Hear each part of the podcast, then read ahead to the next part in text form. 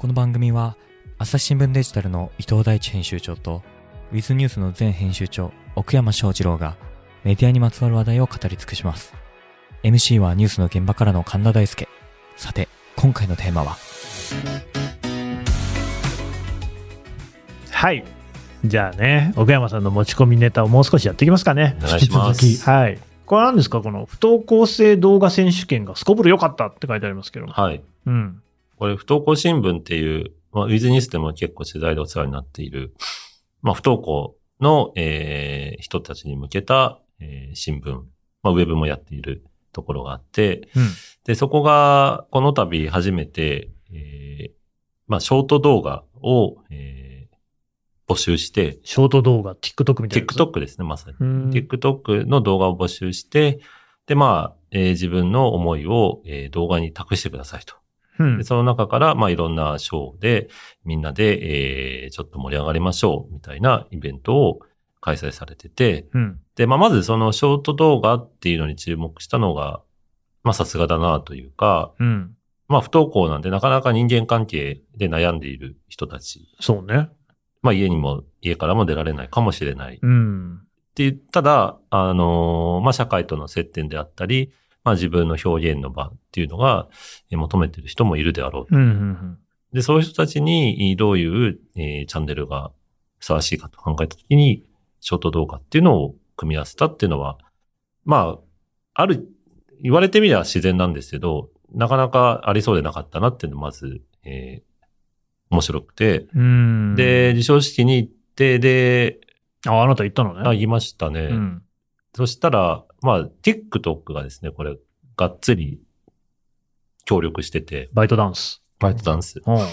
で、そのプラットフォームと、こう、の、なんか、関与の仕方みたいなところで、まあ割と、えー、力が強いとされている、えーいろいろなアルゴリズムで、えーコンテンツをコントロールして、うん。まあ、ユーザーに対して、えはあー。良くない影響も与えてるんじゃないかと言われがちなプラットフォームのコンテンツの関わり方として、えーこういったイベントに協力をして、で、まあ、TikTok って本当いろんなコンテンツで溢れ返っているので、まあ、この、今回の、えー取り組みで生まれたコンテンツを、まあ、ちゃんと、えーそれが求めてる人につなぐみたいな役割を果たしてるんだとしたら、あプラットフォームとしても、こういう関与の仕方はありなんじゃないかな、みたいなことを思って書いてきました。え、それってこの TikTok で優先的にこうアルゴリズムで表示されたりするの？優先的まではないんでしょうけども、うんとりあえずこれ、あ、ただ、森屋、な、なんだったかな？えー、アルゴリズムまでは関与してないのかな。ただまあイベントに協賛して、えー、まあショーなんかに TikTok が、えー入ってきて、で、まあ、表彰を TikTok が認めたコンテンツです、みたいな感じで、うん、うん。えー褒め、称えると。で多分まあ、クリエイターというか、それを投稿した人は、えー普通の賞よりかは、えーちょっと価値を感じてくれている瞬間もあるのかなとか、あとまあ、TikTok が入ることで、入ることだけじゃないとは思うんですけど、すっごい取材が多かったんですね、これ。へえ、あ、そもう、あの、民放各社、う。ぎゅうぎゅうでカメラがいてですね。まあ、でもなんかな、わかるな、それは。で、そこの仕掛けに、まあ、TikTok が結果的に影響を及ぼしたとしたら、これはこれで上手だな、とは思って。そうだよね。その動画だからそのままテレビのコンテンツにもなりやすいしね。そうですね。で、まあ、不登校新聞もまあまあまあな存在感ではありますけれども、そういう、まあ今をときめくというか、今話題の TikTok とコラボしたみたいなところで、まあニュースバリューを高めて、まあこの存在そのものを広める役割も果たしたのかな、っうん。ていうので、いろいろ学びが多く。なんか本質じゃないかもしれないけど気になるのは、これ、不登校生新聞の方が考えた企画なのかな ?TikTok 側がこういうのやろうぜっていうふうにやって持ってきたってことではない？なんか、不登校新聞側からの提案って聞きましたけどねうー。ん。いや、ショート動画っていうのが多分ね、結構一つ面白いなと思ってね。やっぱりショート動画の一番こういいところって、コストの低さじゃないですか。誰でもこう手軽に作れますよっていうことで、圧倒的にその表現者の幅を広げてる。YouTube 自体はわりかしそのもう編集の作業とかすごい大変だって言うじゃないですか。まあ、っていうか、これは研修も受けてんだけど、やっぱ大変だよね、あれはね。テロップ一つけるのも。だけどそういうのもまああんまりこう気にしなくていいっていう TikTok の手軽さ。この間だからびっくりしたっていうかびっくりでもないのかもしれないけど、あの、ウームっていうね、あの TikTok、違う違う、YouTuber の会社だよね。ヒカキンさんとか所属している事務所だよね。めちゃくちゃこうさ、日の出の勢いかと思いきやのさ、なんかすごい苦境に陥っていて、なんか一部身売りみたいな話になってたっけ？なんかそんな伝えられ方をしてましたよね。うんでさ、の理由は何ですかっていうのの報道を見たらばさ、えーやっぱショート動画の流星によって、あの、本業であるところの YouTube があんまり見られなくなってるっていうわけよね。ショート動画すげえなと。あの、手軽に発信できるだけじゃなくて、見る方もそっちの方を見てるんだなっていうね。これ伊藤さんなんでこういうことになってるのかね？やっぱり、あれじゃないですか、作る人口が増えてるからじゃないですか。ブログからツイッターになったように、ん制限がある、ある方が、人のクリエイティビティって高まるじゃないですか、やっぱり。ほう、そういうもんなの。だってやっぱ YouTube 敷居高いじゃない。高い。動画、作るの大変そうだもんね。そうそう、作るの大変じゃない。で、それよりかは、TikTok の方がはるかに下がりますよね。うん。で、でもユーザーが満足するクオリティのポイントって、やっぱりそんなに高いわけじゃないうんじゃないですか。そうなのよ。ある一定数を、一定のクオリティからそれ以上って、うん。あまりかんほとんどの人は感じられないですよね。うんプロフェッショナルしか感じられないじゃないですか。うんってことを考えると、そのの、ブログやってる人とツイッターやってる人とどっちが多いですか？ツイッターの方が多いよね。うんそれなんでかって言ったら、140字って制限があるか。なるほど、なるほらど。じゃないですか。はいはい。多分それと同じことだと思う。で、作り手が多いっていうことは、今まで表現していなかった人が表現する。ってなると、より多様なうん。楽しみって増えていくわけですよね。なので、やっぱクリエイターが多いっていうのは、絶対的にいいことだと思う。自分に刺さるコンテンツもよりね、増えていより増える。くっていうね。る。で、人間ってやっぱ慣れますよね。なれるなれる。つくつく思ったのがコロナの時に、あの、その、なんていうの、ビデオ会議システムみたいなのが、そのままテレビで流れても、特に気にならなくなったなと思って。うん音質とか画質とかめっちゃ悪いじゃん。うん。NHK とかね、もう普通にやってま普通すもんねにやってて、まあそこまでの違和感ないっていうね。ああいうの考えると、まあ TikTok そらね、手軽で、しかもこうね、間口が広いってなったら、うん流行るわね。やっぱり、これ多分、我々も作り側として考えなきゃいけないのは、そのクオリティっていうのは誰のためのクオリティなのかっていう。はいはい。単なる自己満足のクオリティなのか、が、そのユーザーの中でもハイエンドの人が求めているものなのか、うんじゃあそのハイエンドの人はどれぐらいいるのかっていう本当のユーザーが満足するポイントっていうのはきちんと掴んでおかないと、多分、そのユーザーが求めてる以上のクオリティのものを出しても、うん。ユーザーはそこに反応しないっていう いうのはありますよね。うーん。それ、でもあれだよね。もう結構、昔からの話っていう感じもするけど。ただこれやっぱ報道と食い合わせが悪いんだよね。報というと。道は間違えちゃいけないからさ、あ極限までまあね、その短くしちゃう品質保証しなきゃいけないじゃないですかあ。。水道水みたいなね。そうそうそうそうそうそう。だけどさ、インターネットの世界ってもっと、なんていうかん、ベストエフォートだから。そうね。あの、万が一間違えてたらごめんねっていうようなうんうんうんうのんのによって、ものすごく母数を増やしていって、その母数でネットワーク効果が働くっていう、そのインターネットの仕組みと報道がすごく相性が悪い、やっぱり。うん。ダメじゃん。ダメだね。ダメだねとかい言ういやいや、だから、フリーで情報が流れていく仕組みに向いてない。そうだね。うん本当そうだね。んね小山さん、どうしたらいいですか？うーん、なんか、その一時情報そのまんまっていうのは確かに食い合わせが悪いんですけど、うん。この間サムライトで出した動画、これあの、朝日新聞のウィズプラネットと一緒に取り組ませていただいてお竹る。下さんのとこね。そうです。うんあそこのショート動画をサムライトが制作で協力させてもらってるんですけど、ほう。こうむっちゃバズったのが生まれたんですよ。何よ？で、それは、その、プラ、プラゴミの問題を、こう、ちょっと訴えるっていう内容なんですね。で、で、それをまあ、あのー環境が、えー破壊されてる生物が困ってるみたいなそれバズるの？メッセージなんですけど、うんもう、むっちゃテーマからして難易度高いぞ。全然バズらなさそうだけど大丈夫なのそれ？それを、まあ、うちの、えー超絶優秀なクリエイターがですね、うん。なんか、刑事ドラマ仕立てにしたんですね。やってくれたね。で、ある日、まあ、団地にピンポンと刑事がやってきて、うん。えー、あなたこれから逮捕しますと。うん。で、こういう罪です。って言って罪状を言うと、ゴミ捨てたでしょと。うん。で、これによってこんな被害が被ってますよ。うん、責任取れるんですかみたいな取り調べ室みたいな、こう、シーンに行っていく。変わっていくみたいななるほどね。動画で、で、これはまあ、報道なのかどうなのかっていうと、まあなかなか意見が分かれるかもしれないんですが、報道で伝えたいことを伝えているのは確かかなとはそうだよ思ね。っていて、で、これを伝えるための根拠は、一時情報を取材したから言えることでもあるので、まあ、ショート動画の、まあ、ざっくり真面目なテーマでやる場合の一つの、こう、攻略法を見せたかもなと思って、今、ちょっと社内でもまとめようかなと思ってるんですね。うん。どうですか、伊藤さん、今みたいのは？まあ、スポンサーがついてればいいけどね。ああ。でだからそれ回って儲かるんですかって話じゃん。うんやっぱりうんまあ、そう、儲かんないんだようね。んうん。そうそうそう。案件でそれやるのは全然いいんだろうなと思うけど。なるほどね。そう。あの、基本的にショート動画って全然儲からないじゃないですか。うんまあ YouTube でももうそんなに儲からないっていう話でね。うん。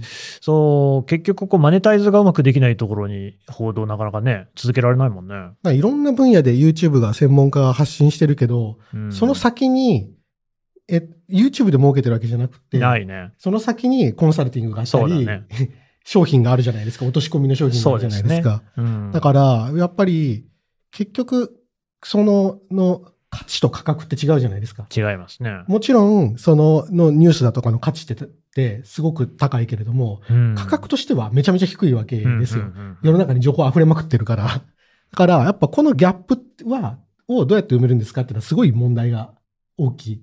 うん。あの、で、これを混ぜると話がややこしくなるからやめた方がいいと思ってるんですよ。混ぜると。えっと、いや、だってそれ儲かんないじゃんって言った時に、でもニュースは価値があるじゃないですか。ああ、そういうことね。いや価値はありますよ。もう今話してる問題って価格の問題だから、うん価格つけられないとみんな食っていけないからっていう、うんその価格の問題で絞った話した方がいいと、いいと、僕は常々思うっていう。なんかさ、この間もさ、マイクロソフトからさ、うんあの、エッジでチャット GPT を使ったらポイント上げますみたいなの来ててさ、あるあるある。そその、ただでさえ便利な AI を使わせるためになんかポイントまでもらえんのみたいなね。でもそういうことなんですようね。ん。うん。新聞記事もね、読んだらポイントもらえるといいね。誰も返事しねえ。ダメなんだな、これ。あの、いや、なんか少なくとも、例えば、こう新聞記事を読んでると、こう答えられるクイズみたいなのが、まあ、凡庸だな。うん。まあ、スマートニュースさんはクーポンでまず引き付けてあーそうだったね。そうだったね。ってか、今もそうなのかな。はい。うん。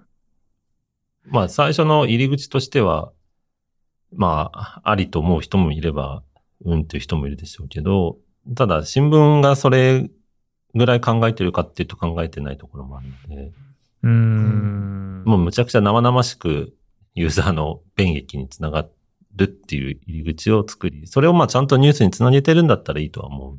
でもそうですよね。紙の新聞でチラシ挟み込むのと一緒ですもんね。そうですね。うん確かにね。それと別にやってること何も卵変わらない。の安売りがわかるっていう。そうそうそうそうそう。便益を。うんセットにしてで、ついでに広告主からもお金もらうみたいな。よくできたシステムでしたね。よくよくよくできたシステムなんですよ本本当にでまあ、そういうなんかマネタイズ話別として、その単にじ単にジャーナリズムとか報道として考えても、やっぱりその刑事ドラマ仕立てにした方が読まれるっていうか、伝えられる人が増えるっていうんであったら、まあ、そのままって話にはなんないだろうけれども、なんか新聞ジャーナリズムとかも何かしらこう取り入れるところあるんじゃないですか？だから社内でそのメソッドまとめようと思ってるのは、うん。汎用化できれば、その他のプロモーション施策にも使えるかなとは思ってるんです。うんあの新聞本体でまあそれにリソースぶっ込むのは。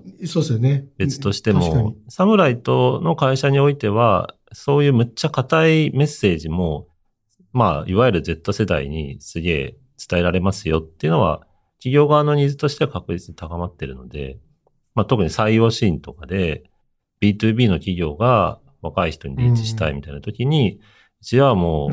社会のインフラを支えてますみたいなのを、あの手ことの手で伝えたいっていうところは、まあ、今回のメソッドは役立つかなと思うし、それがまあ報道文脈で、一旦、まあ、ある意味自社オウンドメディア的な形でバズった実績を、まあちゃんとお金に結びつけられたら、これはこれで綺麗かなとは思ってます。うん、うん。うん。次行きますかね。もう一個ね、奥山さんのやつあるからね、せっかくですから読みましょうねありが。とうございます。持ち込みネタが。持ち込みネタ。いいね。日大アメフト報道ときましたけれどもね。何でしょ朝日新聞ポッドキャスト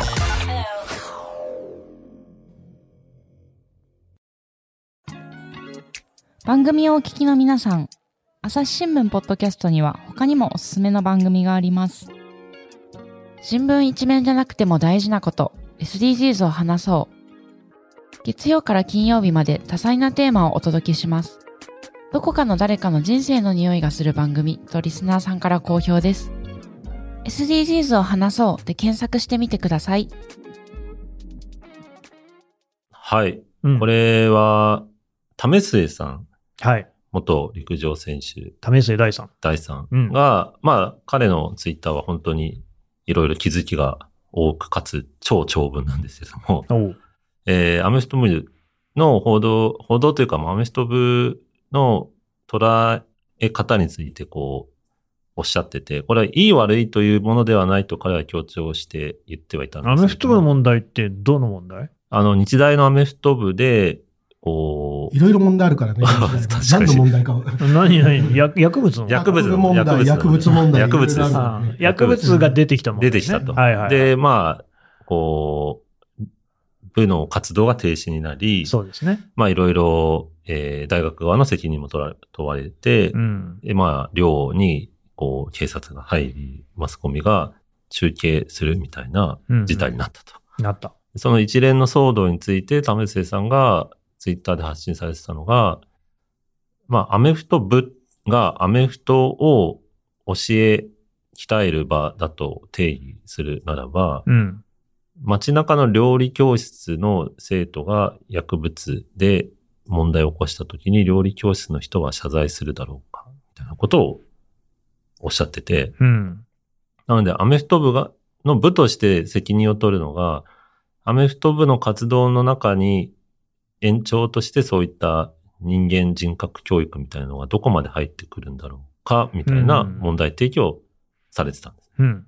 ただまあ、これはかなり極論ではあるので、なかなか嫌だから知らんぷりすしてもいいとも言い切れないなとは思ってて、為末さんもそれは認識した上でのご発言ではあったんですけれども、うん。ただ、料理教室は謝んないだろうなとは思うんですよね。まあ、そりゃそうだね。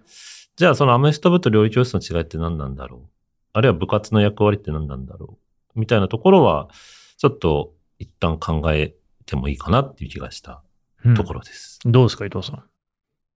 そうですね。まあ、でも、アメフト部と料理教室は全然違うんじゃねえのって僕はうん思いますけど俺もそう思ったな全く違うんじゃないの全く違う。。だってやっぱ学校法人って教育をしてるからこそ受けられる優遇っていうのが山ほどあるわけじゃないですか。うん。単にアメフトを教えることに対してとか、授業に教えることに対してお金を払ってっていうビジネスじゃないじゃないですか。うん。だからこそ、えー法律も違うし、えーいろんな税税制と優遇とかも違うし、うんで、で、全然違うかなっていう気が私はする。私が思うのはやっぱり合宿所が舞台になってるってとこかな。あの、要は合宿所って我々が普通に入れる場所じゃないですよね。ある種閉鎖された空間の中で薬物が蔓延している可能性があるっていう部分。少なくとも出てきてるのはその場所だっていうことですよね。それとあとあの問題は大学側はもっちょっと早く気づいてたのに、公表するのがだいぶ遅いっていうね、あの、あたりの問題とかもあって、これもまさに閉鎖性に絡んでくる話なんだけれども、要は大学って自治を認める代わりに警察は入れないっていうその歴史があるわけじゃないですか。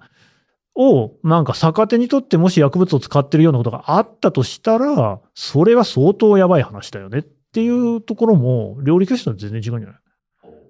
うん。まあ、為末さんがどういうふう、ね、話し方してるのかわかんないですけどね。まあ、多分、その一番のきっかけは、うん、加熱した報道に対する問題提起だとは思うんですよ。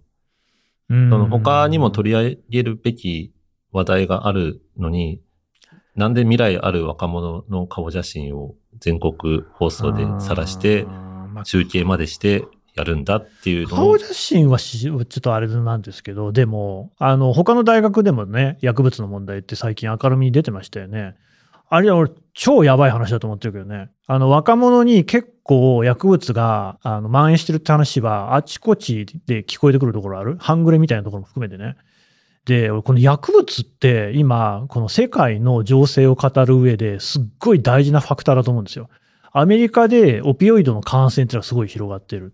オピオイドっていうのは、じゃあどっから来てるのかっていうと、原料中国からって話なわけですよね。そうすると、アヘン戦争で行われていたことの逆、まあ逆って言ったってイギリスが相手だから違うんだけど、みたいなことが今起きていると。それから、あの、アフガニスタンってもともとアヘンのすごいね、一大供給地だったんだけども、タリバンが政権を取ってからそれをやめさせてるんだよね。で、そうすると、じゃあどこにその生産地が移っていくのかと。あんまないんですよね、そんなアヘン作れる国って。まあ、ミャンマーと言われるし、あるいは北朝鮮みたいな話もあるけれども、そういうこうなんかね、世界情勢の動きみたいなことと、今の日本の感染がどういうふうに関係しているのかって、私は報道では見たことない気がするんだけど、あのアメリカのオピオイド感染的なことがもし日本で起きるようなことがあったとしたら、めちゃくちゃ大変な問題だから、すごい大事な話だと思うよ。そこなんじゃないの？それを言ってないってことね。それを言ってくれよそうじゃなくて。ずっとそうなんだよな。うん、なんかやっぱ、犯人的な人間を叩いてスッキリさせる。それで数字を稼いでるんじゃないか。だからこれを、例えば、警視庁担当の記者に書かせるのは無理なんだよね。そんな取材はしてないし、それはその彼らの範疇じゃないから。で、じゃあ一方で、国際報道部にそういうふうに有機的につなげられるかっていうところだよね。うん。でもその伝え方だったら多分、為末さん何も言わなかったような気もしないです。まあ、ずっと思うとかね、統一教会の話とかもそうだね。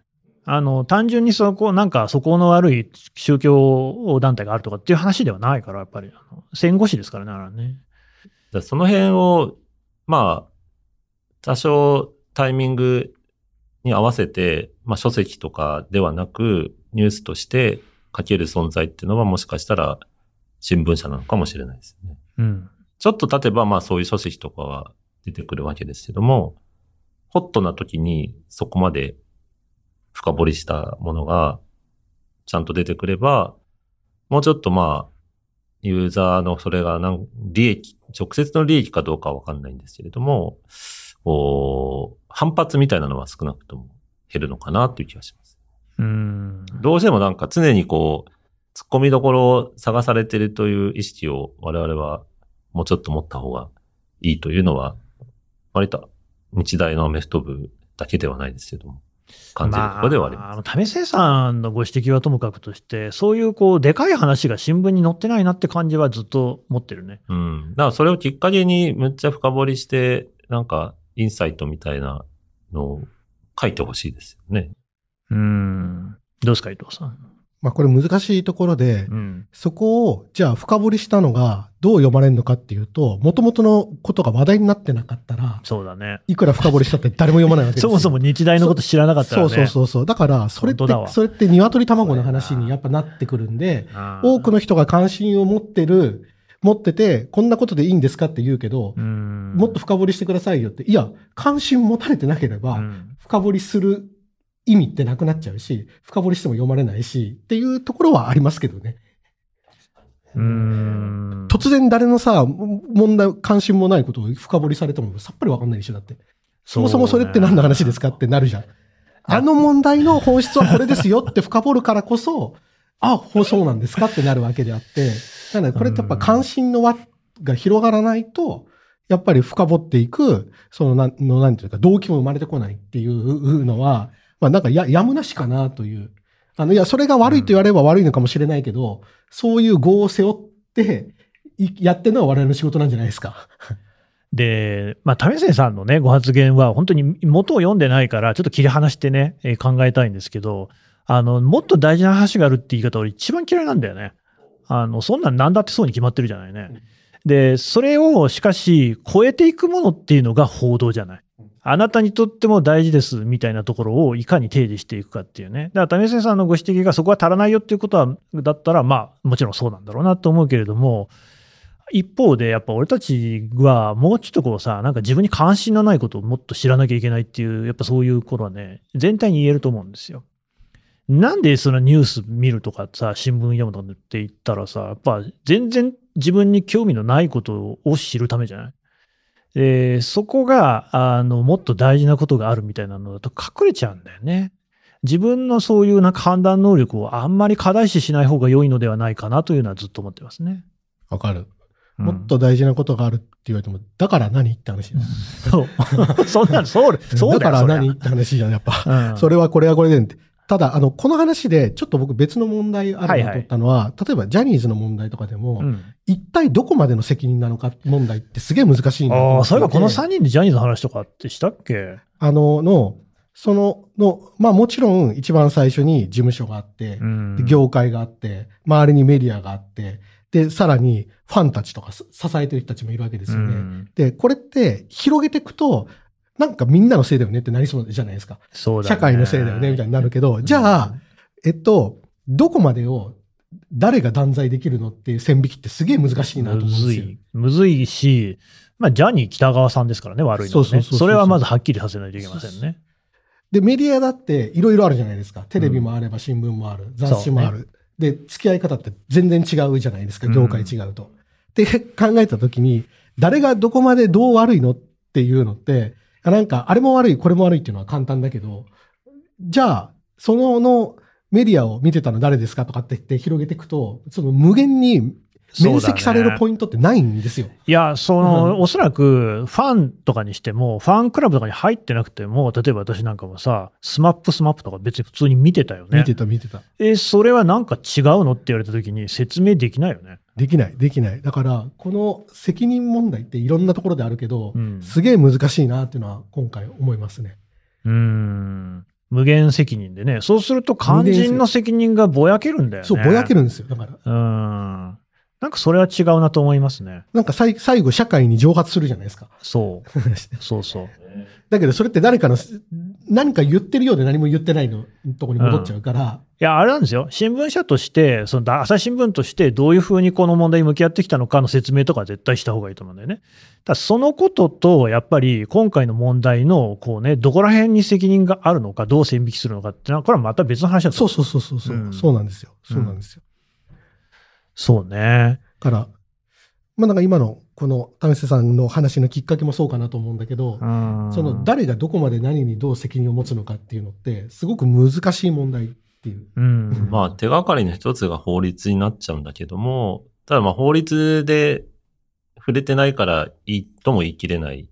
ただ、まあ一個のベンチマークとして法に触れたかどうかみたいなところを、まあ判断するとしたら、まあアメフトの場合はどこまでなのかとか、ジャニーズはどこまでなのか、みたいなのは多分法、ジャニーズを正面切って報じてこなかった理由の一つっていうのも多分そこにもある気はするので、なんでしょうかね。なんか、まあ、考え続けなきゃいけないんでしょうけども、一つやっぱ、法律は何度でも立ち返っていいのかなって気がします。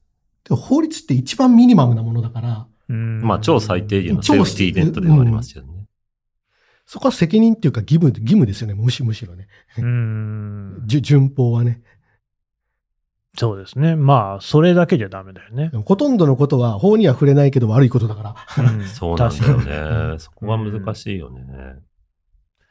そうなんですよね。だからそういうことに、しかしやっぱりなんか、ととりわけ今なんか社会が弱くなってる感じもするけどね。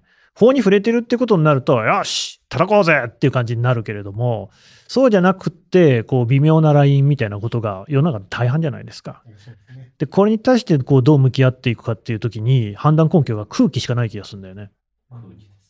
うん、例えばコロナとかそうだったよね。あの空気でいろんな人がさ祭り上げてられてったじゃないの。パチンコ屋とかさ、屋台船とかさ、ホストクラブとかさ、あとライブハウスとかさ。で、次々こうなんか標的が変わっていった感じあるんだけれども、結局科学的な根拠って特にないでしょ。ね。で、そういう空気っていうのが、じゃあ誰が作ってんのっていうね。マスコミが作ってるかな俺はそうは思わないけどな。まあ、マスコミだけでは作れないです。じゃあでもどう作られるんだろうね。いや、これこの間その処理水の問題で思ったんですよ。処理水で現実にその放出が始まってから豊洲市場でね、福島産のお魚の値段が下がったんだよね。なんで下がるのか。それは仲卸の人が競りをやってる時に値段が下がってるんだよね。じゃあ仲卸の人は値段を下げて売りたいのかっていうと、いや、高く売った方が儲かるんだよね。だし、まあ、心情としてもやっぱりさ、付き合いなんかもあるから、高く売れるんだったら売りたいと思ってると思うんだけれども、値段は下がる。それってみんながきっと売れないって思ってるからじゃない？別にさ、なんか、いくらかその一部の人が処理水の放出に反対してるとか、なんとかそういうことで風評被害が生まれるっていうふうには言えないんじゃないかなと思ってね。もはや空気ってなんかそこになんか存在している。それでなんか値段とか変わっていくし、株価とかも変わるじゃんね。あの空気って何なのかなっていうのはずっと思ってますけどね。確かにね、景気の木も気分の木ですからね。そうそうそうそう。あの、の、ロジックだだ。けでは動いてないくってうん、やっぱりそこには不安感みたいなものとか、あの、僕さっきバブルの歴史って本を読んだんですけど、へえ。面やっぱ。やっぱ面白くて。空気。空空気なんですよ。空気いや、だって絶対、もうチューリップめちゃ上がるから、つって。オランダのあれねそうそうそうそう、チューリップバブルもそうだし、あの、それってやっぱ気分なんですよ。だから今の中国の土地神話の崩壊みたいなのもそうだよね。もうそうそうそうそう。だって今ね、東京の土地もすごい偉いことになってますかうん ドラクエの黒胡椒もそうだよね。何言ってんの？覚えてない。ら。3ね。3。うん。ああ。黒胡椒持ってってあれたんだ船もらえたんだっけ？そう。そうそう。あれバブルだよね。胡椒一粒は金の一粒みたいな。ああ、まあでもドラクエにするとあれだけど、大公開時代ってそうだよねそ。うん要はね。うん。空気。あ、でも空気で言うと、うん。9月1日公開の森達也監督福田村事件っていう映画がありまして、おううんこれすぐおは、すすめしてたやつ。はいはい。まあ、ちょうどその官房長官発言とかもあって、むちゃくちゃ、えー大事な映画だなとは思ってるんです。あれも空気ですね。なんか、まあ、ざ、まあちょっと、まあいいのか、ネタバレでもいいのか。うん、何何もうずっとネタバレしてるから。ネタバレしてるうんなんならね。そうだね。その、鼻からネタバレ。はい朝鮮人大虐殺関東大震災の時の。が、うんまあ関東大震災で言われてるけども、実は日本人でも虐殺された人がいたとうん。いうのを描いたうん映画なんですよ。なんで日本人同士でそんな殺し合っちゃったのかっていうか殺されちゃったのかっていうのは、これ空気なんだろうなっていうのをむっちゃ濃密に描いてて、みんなちょっとずつ悪いみたいな感じが積み重なって、最後スイッチ入ると、まあ、クライマックスというか、その、えぐいシーンで、こう、虐殺が始まっちゃう。ただその、同化線に至るまでの積み重ねっていうのはすっごい丹念に描いていて、むちゃくちゃ怖い映画でもあるんですよ。まあ新聞も描かれていて、新聞は役割果たさなかったよねっていうのも痛烈に、こう、知った激励というか、最後通帳のようなメッセージもあったりはするんですけども、まあ空気っていう意味で言うと、やっぱああいう何大虐殺を、あ関東大震災の朝鮮人虐殺を、えーまあ政府がこう公式に認めようとしないみたいなのを放置するところで、やっぱどんどん空気って醸成されていくんだぞみたいなのは、えー非常にシンクロしておりますという感じではあります。これでもさ、その朝鮮人虐殺問題ね、関東大震災の、に関しては、ポッドキャストでね、北野雄一さんという編集員の話してたんだけど、今、ね、あの、逆、かえって小池百合子都知事が、その話をさ、あの、なんかまあ、えーなんて言うんだ、あれは。否定はしていないんだけれども、要は触れなくなった。だからそういう、その、都知事としてのメッセージが送らなくなったっていうのが始まってからもう結構長い年月が経ってるわけですが、になって、かえって、この問題が、あの、再注目されているっていう面があるっていう。結構そのさ、関東大震災の時に、朝鮮の方々が虐殺されていたとか、まあ、あと一部日本人も虐殺されていたっていうことが、まあ、忘れかけられていた部分もあったような話なんだよね。だけど、それがこう、むしろさ、今、みんな割と知るところになっているっていうようなね、歴史修正主義っていうのはさ、まあ、そういうこう結末を迎えるんじゃないかっていう気もするけどね。まあ確かにね、なんか必ず話題になってしまうっていうのは、それを修正したい人からすると不本意な結果かもしれない。まあ、だからそこにカレンダージャーナリズムの意義があるのかもしれないですね。うんその、その毎年毎年ね、何周年って言うことに意味があるのかって毎回言われるじゃないですか。言われるね。言われるけど、だけど、その日、僕これ裏で逆だと思うんですよ。うん。あの、その日ぐらいやらなかったら、全くやらなくなるよと。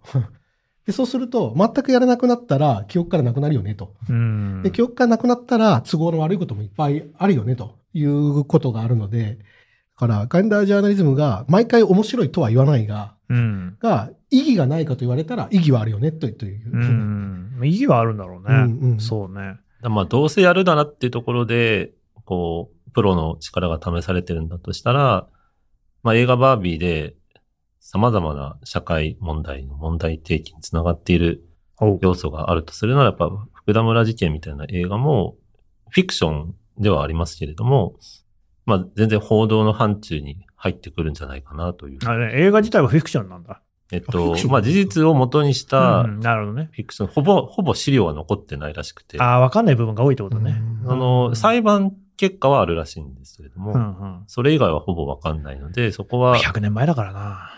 ィクションで埋めたんだが、そのメッセージたるや、何なんだろう、ジャーナリズムなのか、単なる映画なのか、みたいなところは、もうちょっと我々見習ってもいいんじゃないかなっていう気は。いやーそうですね。見習うところはたくさんありますね。はい。あの、最近売れてる本に、はいあの、ナチスは良いことをしたのかったねあの非常に面白い本読みましたよだちょっと読んでないんだけど、面白い。あ、めちゃめちゃ面白い。あの、うんもともとのきっかけが、あの、それこそツイッターでうん。定期的にナチスはこんないいこともしたって投なんだっけ？稿が出てくるから。高速道路も作ったみたいな話そうそうそうそう出てくるから、それを専門家の見地から、えっと、いや、全然そんなことないっすよっていうのを ひたすら書いてる。論破だよね。あれ素晴らしいね上質な論破。めちゃめちゃ面白いです。なるほどね。あれ、本題に行くまでに3分の1ぐらいなんでこの本を書いたかっていうのを費やしてるのが、まあ面白さでもあり、この時代の難しさでもあるかなと思う。あ、前提条件の共有が難しいのね。なんで俺らこんな研究者的には超処方の処方をあえて本にしなきゃいけない理由を今から書くよって。研究者は、こんな本書いても何の業績にもならないし、正はあ。何の新しい発見もない。だよね、それはね。やりたい仕自事では明だもんないね。うんだけども、その、こう、の一般レベルでこういう状況が起こっていることを看過できないと。それは素晴らしいですね。そう。で、それは、その、の、なんていうのか、知識人の務めとして、で、書いたみたいなことが書いてあるんですよね。いやー、素晴らしい。うんだ論論証のところはほぼ同じフォーマットで、まあそれ、それはナチスが、まあ、うまかったとも言えるんですけど、前政権をいい感じで脚色して、あれ俺でやったみたいなのを延々とそれを当てはめたっていうのを検証しているので、実はその、論、検証の部分は、そ、そこまでなんか、劇的ではなかったりもする。あ、これどっかで読んだな。よくある話っていう。うーん。前半の説明の部分が非常に濃密でもある。なんかね、でも専門家がそういうことをしてくれるのは嬉しいですね。なんか知的な権威っていうものが昔はあったと思うんですよ。それは人によって誰とするか違うだろうけれども、あまあ、立花隆みたいなね、えー、唐谷公人みたいな、そういうこう人、別に縛りを取るとかでもいいけど、っていうのが、あない、今、あんまり。講談社現代新書とかね。うん、まあ、講談社現代新書がでもい、とか、その新書ね、が一番なんかまあそれに近いんだけれども、ただ本当にみんなが知っているその知的権威っていうのがなくなってるよなとは思うんだよね。うん、全部に言える人っていうのが、まあ、てかそれだけ物事が複雑化したってことなんでしょうけどね。言えるわけないもん。まあ多様性という意味ではポジティブな一方でなかなか分断とも言えるっていう感じですね。そうね。で最後、最後かわかんないけど、宮台真司さんとかはまあまだ何聞いても何でも返してくれそうかなって言ったら癖は強いけど。この間もちょっとね、処理水絡みのことではねね若干科学的にどうなのかなっていうようなね、えーツイート見たもありましたけどね。うん。まあなんか、さっきの映画の話とかもそうなんですけど、やっぱ難しいのが、こう、要はエンターテインメントとして作り込めば作り込むほど、アクティビズムに近づくじゃないですか。いや、そうなのよ。だってさ、やっぱりちゃんとエンターテインメントとして面白いものってディレクションがしっかりしてるものだから、ディレクションがしっかりしてるものって何って言ったら、要は、お客さんをどこからどこに運びたいのかってことがし明確に描かれてるってことじゃないですか。で、それはエンターテインメントだったらいいけど、じゃあ私たちの仕事でそれいいんだっけってなると、違いますね。それ違うよねってなるじゃないですか。うんだから、なんか、確かにバービーもいいんですけど、あの、じゃあそれが活かせるかっていうと別に活かせねえなっていうのはある。確かにね。単純に。そうかだってそれもしれないねやったらただのアクティビズムじゃんっていう。でも今アクティビストの時代だよな。アクティビストの方が圧倒的にさ、それはいいいいわけですよ。メッセージも明快だしさ。当事者性をまとえますからね。当事者性をまとえるしさ。だけうど、んそれでいいんだっけっていうのは考えないといけない。よくはないと思いますよ。うんうん。ね。当事者性がないからいいこともあるわけでね。そう、そう。だから当事者性を持たなきゃいけない、喋れないっていうのはやっぱ、やっぱおかしいと思うけどな。うん。はい。ちょっとね、じゃあリスナーさんからのね、メールとかも来てますんで、ちょっと久々にあんまり撮ってなかったですからね、読んでいきたいなと思いますよ。久々ですよ。1ヶ月半ぶりぐらいですか？わかんないです。話はまだ続きますが続きは次回お送りします。朝日新聞ポッドキャストでは YouTube も配信しております。伊藤奥山神田の IoK 会など映像付きで楽しめる回もありますのでぜひチェックしてみてください。また番組に関する感想も募集しております。概要欄のフォームからお寄せください。お待ちしております。